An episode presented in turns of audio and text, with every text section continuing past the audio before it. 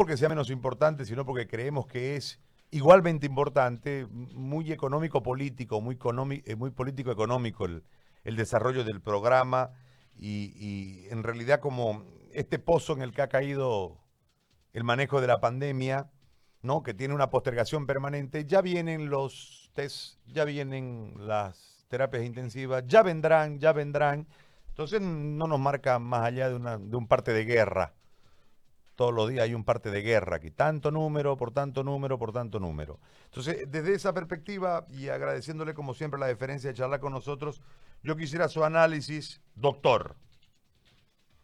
Muy buenas tardes, José Gary, siempre un gusto poder eh, trabajar con ustedes y saludo a toda tu radio audiencia. En realidad en Bolivia, eh, al día de hoy tenemos eh, 1.229 casos, donde el 56% es de Santa Cruz con 693 casos.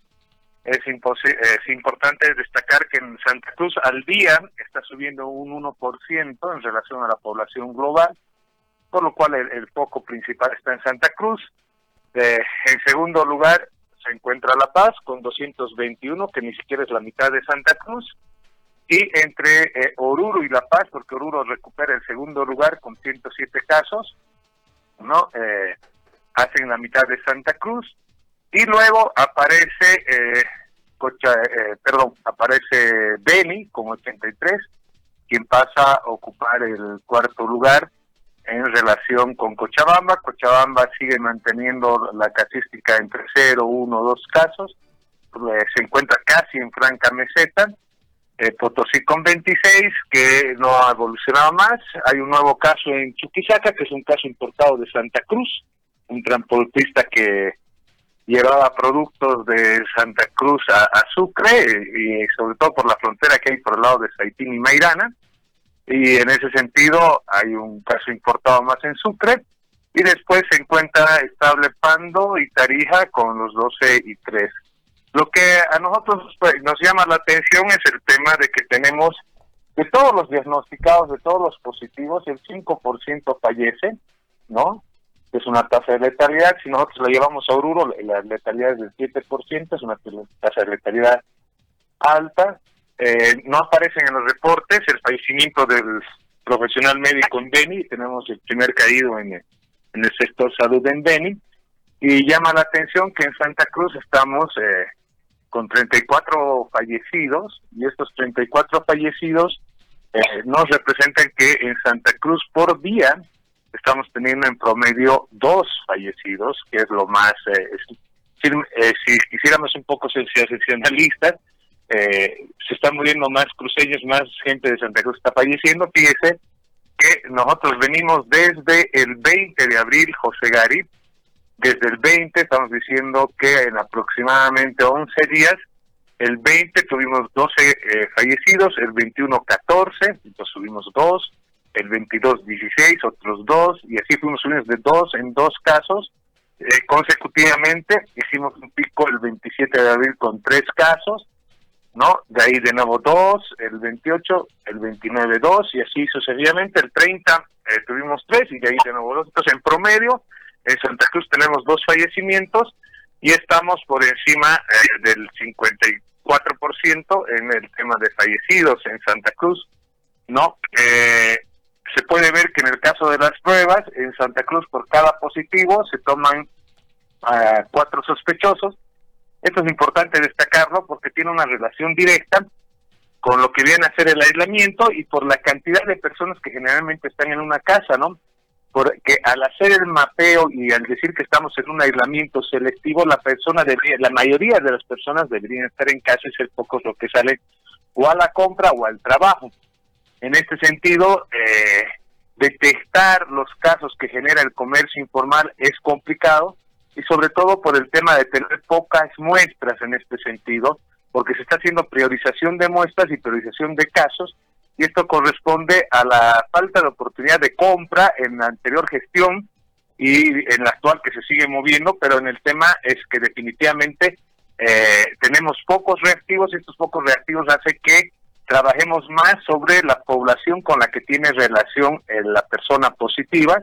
Por eso tenemos cuatro sospechosos. Una de las preguntas que ahí nos nos queda, es decir, de todos los positivos, cuáles son los sintomáticos y cuáles son los asintomáticos, porque hay un video que ha circulado por las redes donde somos asintomáticos y no nos llevan a ningún lado, entonces en este caso es importante también tener una relación de cuáles son los asintomáticos que hacen positividad para que tengamos variables, ¿no? Porque si esos son positivos los y son asintomáticos, están dentro de la población positiva, y por ahí estamos diciendo que estos números que nosotros lo manejamos como el 20% de diagnóstico, tal vez sean eh, sean menos en realidad porque hay pacientes asintomáticos que están dando positivo.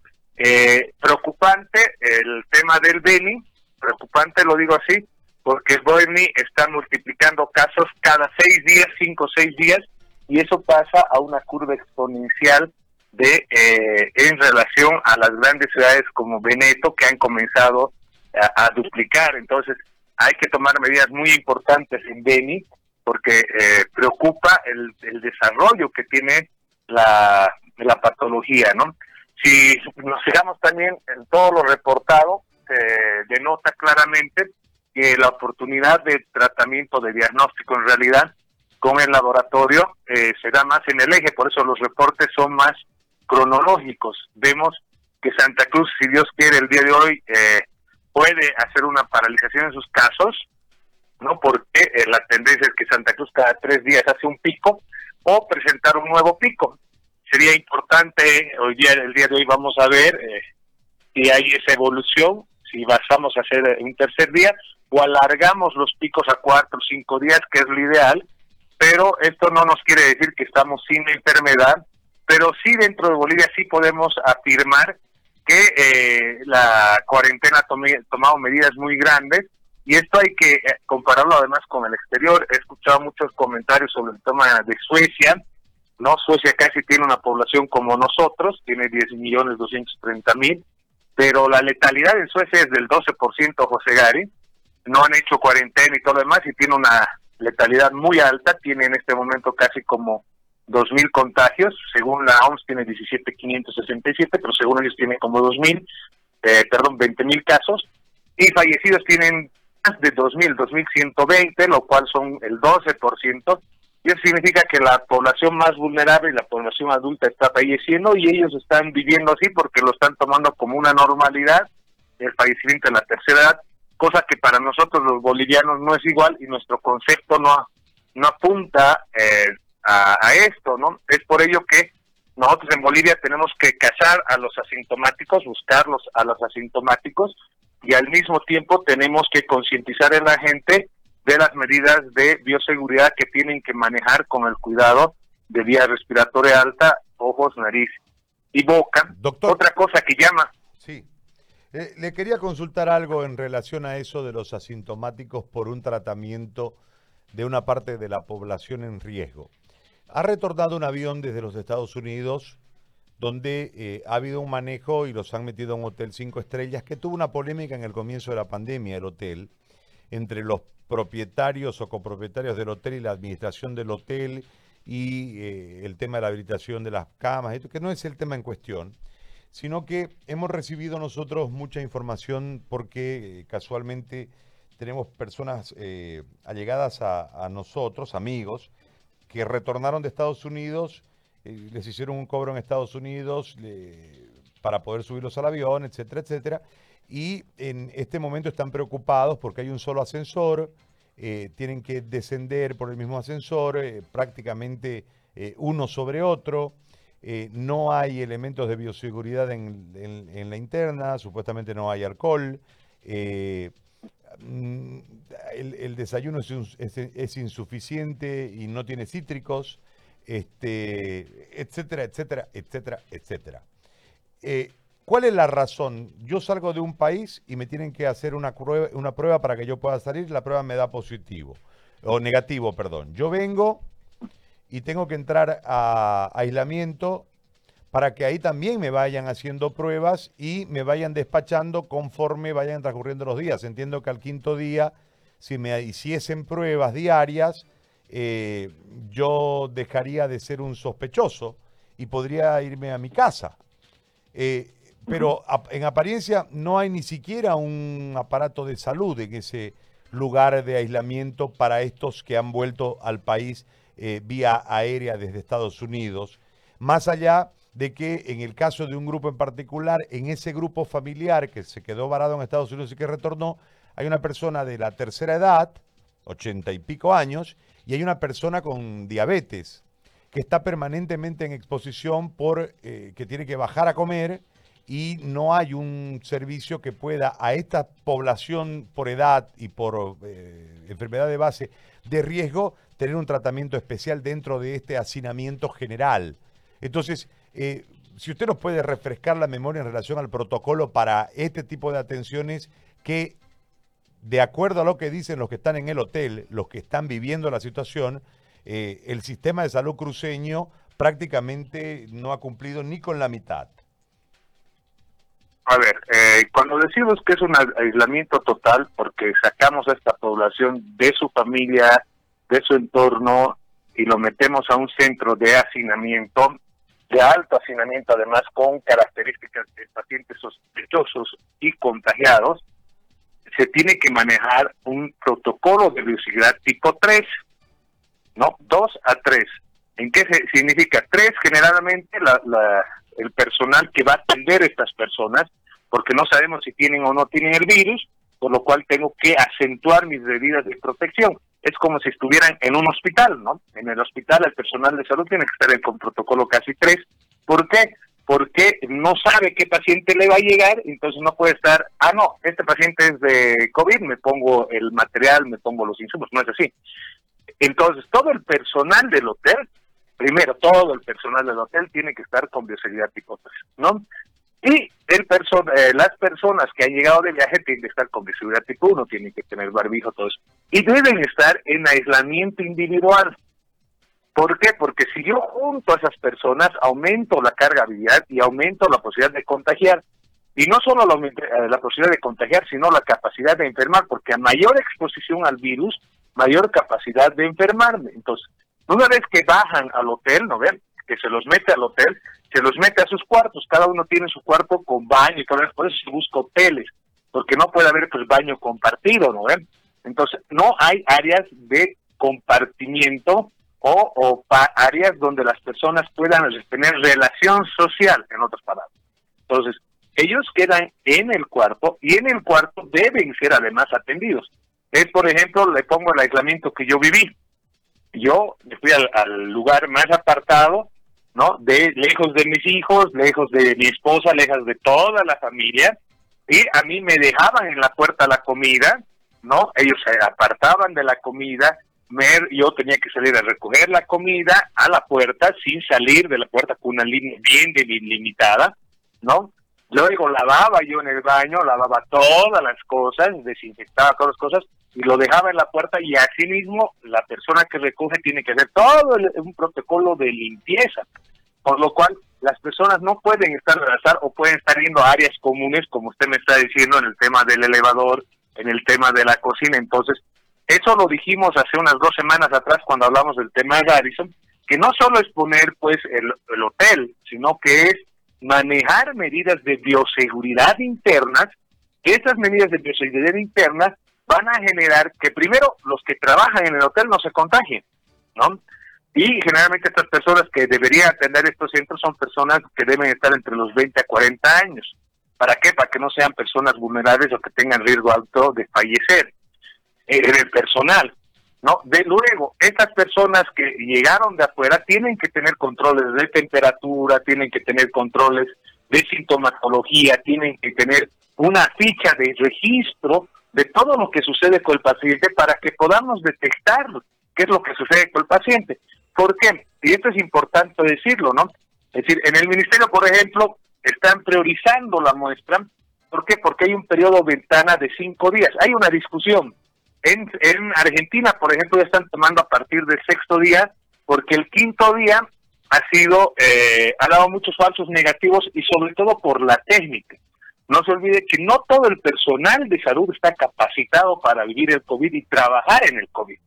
Entonces, recién te enseñan a hacer la toma con hisopo, el procedimiento es muy feo, es muy incómodo, y yo lo he vivido, no son hisópados largos que te meten hasta atrás el hisopo por la nariz. El de la garganta es pasable, pero el de la nariz es muy feo.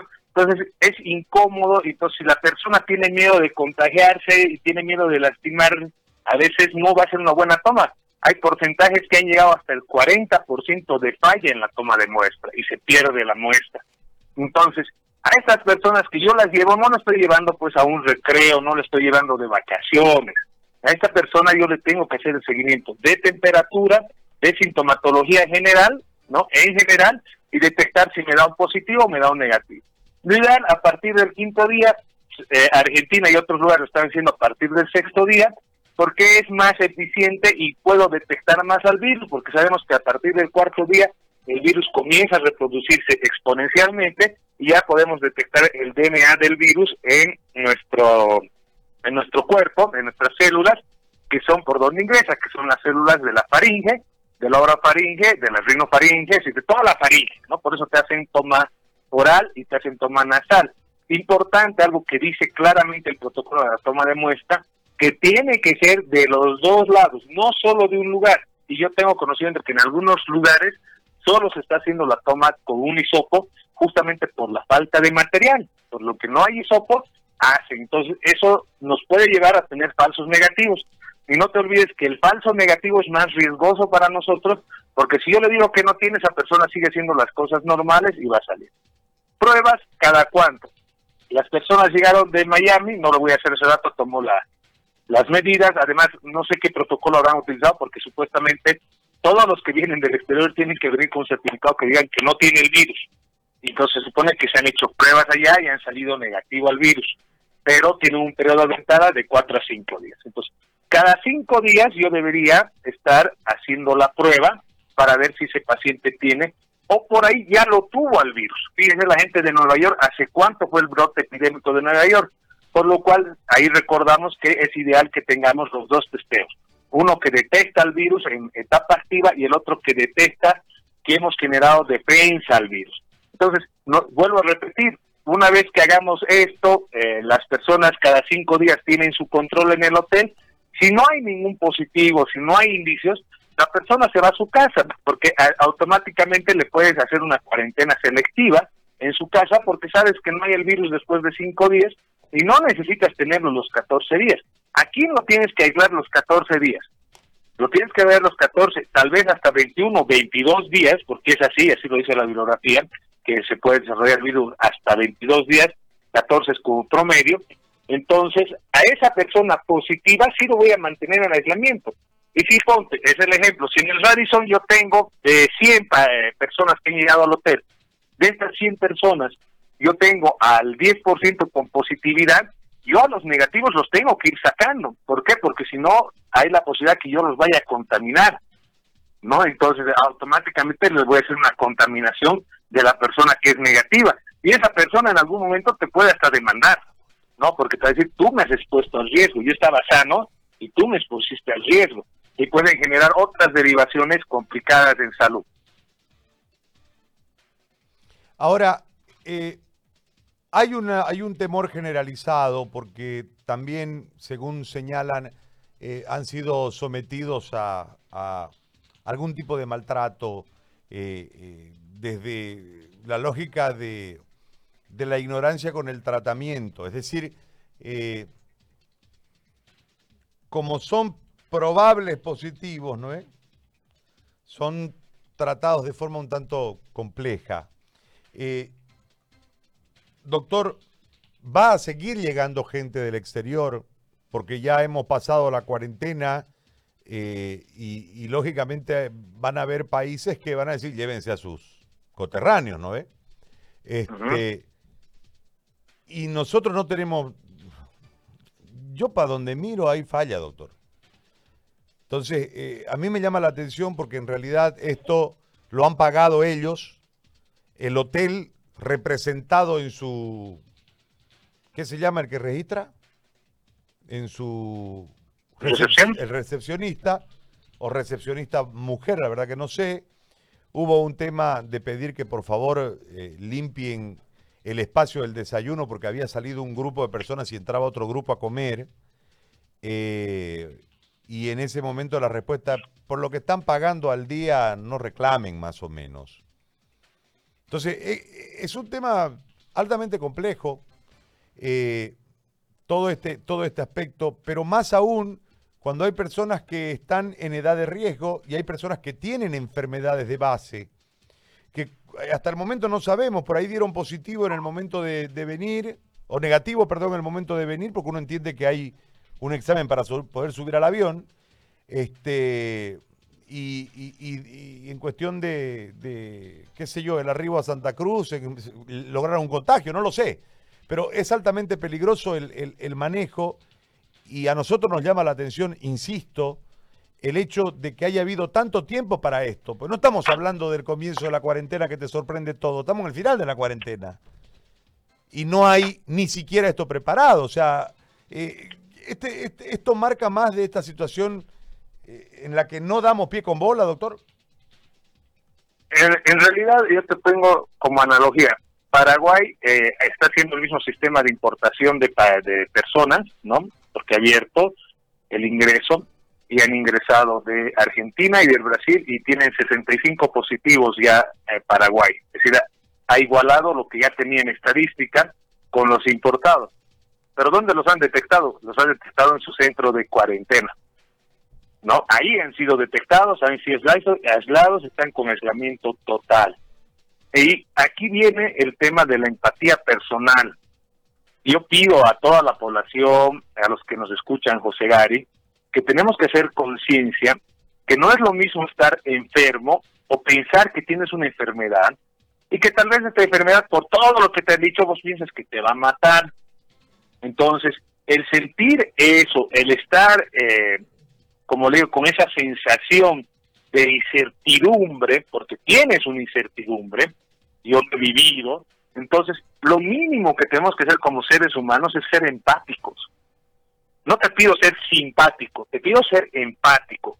Que realmente esa gente viene del exterior, viene cansada, ha luchado un montón de cosas y tal vez lo tenga el coronavirus, no lo sabemos, está con esa preocupación. ¿Usted cree que la persona que está enferma no está preocupada? ¿O la persona que está expuesto no está preocupada? Sí lo está. Entonces, todo el personal tiene que estar capacitado para esto, no es llevar a, cualquier lado. Es decir, tiene que estar capacitado en salud y lo mínimo que, por ejemplo, el profesional médico debe hacer es comprender a esa persona que la persona llega porque tiene algo, porque tiene un problema. Y lo mínimo es comprender ese problema que tiene la persona. Entonces, lo mismo yo recomiendo a las autoridades de Santa Cruz, porque este es un tema local, Fíjese aquí en, La Paz pusieron, eh, alquilaron el ex Radisson, lo está pagando la alcaldía, lo ha alquilado por un año, están seleccionando personas. Eh, ¿Cómo están haciendo su manejo interno? Lo desconozco, sería bueno investigarlo. Pero dentro de eso, todo el personal que maneja tiene que ser empático con estas personas. Y más aún, tiene que ser personal que tenga experiencia en salud, José ¿Por qué? Porque tenemos que ver la parte de detección temprana de las enfermedades de base y de los pacientes riesgos. Si usted me dice que tengo un paciente de 83 años, de ese paciente lo tengo que tener pues controlado cada seis horas o cada tres horas, como si fuera un sistema hospitalario. Es decir, es un hotel, pero no tiene que comportarse como un hotel, se tiene que comportar como parte del sistema hospitalario, con controles cada tres horas, con controles cada seis horas o control cada doce horas, porque eso es lo que nos dicen. Nosotros cuando tenemos un paciente internado, en la hoja de evolución podemos, ¿cuánto es el control de enfermería? ¿Cada cuánto se tiene que tomar la temperatura? ¿Cada cuánto? Entonces, no puede ser manejado por personal que desconozca la salud y que no tenga las hojas de evolución y los registros correspondientes en salud, porque este es un manejo sanitario, no es un manejo comercial o de ganar dinero. Y como le digo, las personas deberían ser atendidas donde? En su cuarto. Las personas no pueden divagar, no pueden circular por el tema del distanciamiento social. Entonces hay que poner énfasis en esas personas porque como digo, a la larga, ¿qué voy a hacer? Estoy haciendo que hay una mala atención, que no le den oportunidad y voy a tener mortalidad dentro de ese centro, lo cual no es. El, objetivo del centro de aislamiento es más bien disminuir la mortalidad, disminuir la infección, disminuir la enfermedad. Entonces, el objetivo principal no se va a cumplir, José Gare. Entonces, en este sentido, eh, hay que llamar a la reflexión a, los que están encargados del hotel como tal, porque no es un hotel de viaje, es un hotel sanitario, es un centro sanitario de referencia para el aislamiento, para mejorar la salud de todos los que ingresen ahí, no para empeorarla, José Gary. Doctor, como siempre le agradezco muchísimo. Que tenga un buen fin, resto de fin de semana. José Gary, solo para terminar, como siempre, a toda la población, por favor, se enferman igual hombres y mujeres, se enferman igual, pero se complican más los hombres. En todas las pirámides etarias, los hombres son los que más se complican y están falleciendo más hombres, en razón de, por cada siete hombres, fallecen tres mujeres. Casi el 70% de los que fallecen o tienen complicaciones son hombres, por lo cual hay que aumentar los sentidos de alarma en los hombres y las prevenciones en los hombres. ¿Por qué? Porque hay una relación directa con el tema alveolar entre el hombre y la mujer. Hay una razón genética, se pensaban que eran los estrógenos, pero hay una razón genética y esto yo lo relaciono con los recién nacidos, por ejemplo. Cuando hay un recién nacido complicado, eh, que es eh, pretérmino, que es prematuro, generalmente la tendencia es que mueran más hombres que mujeres, casi de 2 a 1 a 3 a 1 la relación, de acuerdo al medio. Entonces, esto significa que el tema del alveolo es tan importante y por lo cual es importante en el hombre hacer el diagnóstico temprano. Y luego, por favor, no le tengan miedo al virus. Hay algo que lo maneja el ministerio actual y es el tema de la priorización de pruebas. Si no tenemos muchas pruebas, ¿y qué es priorización? Vemos a quién realmente le debemos hacer la prueba. Y esto genera que la gente también no llegue al hospital o no llegue a reclamar su prueba. Le tienen miedo y tienen miedo a la gente en el sentido de que si se va a morir, quiero que me entierren mis familiares, quieren que entierren los míos. No, si a ustedes lo detectamos tempranamente, si usted me avisa tempranamente que tienen problemas, lo vamos a tratar, lo vamos a sanar y lo vamos a curar. Pero necesitamos detectarlo tempranamente. Necesito que se comunique. Yo, por ejemplo, mi celular, José Gary, lo digo, de Trinidad nos están llamando, nos están buscando y estamos hablando por teléfono, por WhatsApp, estamos viendo las vías de poder hacer un tratamiento oportuno, porque si lo diagnosticamos a tiempo, lo vemos a tiempo el problema, lo vamos a solucionar. No tengan miedo, no se queden en casa. Puede ser un resfrío común, puede serlo, pero avise a su médico, contáctese, porque no queremos que lleguen complicados, queremos que lleguen sano al sistema de salud, porque todos los cruceños y todos los bolivianos son importantes para nosotros. Le agradezco mucho, doctor, que tenga un buen fin de semana. Chau. Chao. Un abrazo al doctor Flores, médico especialista en salud pública. Y oportuno su concurso para equilibrar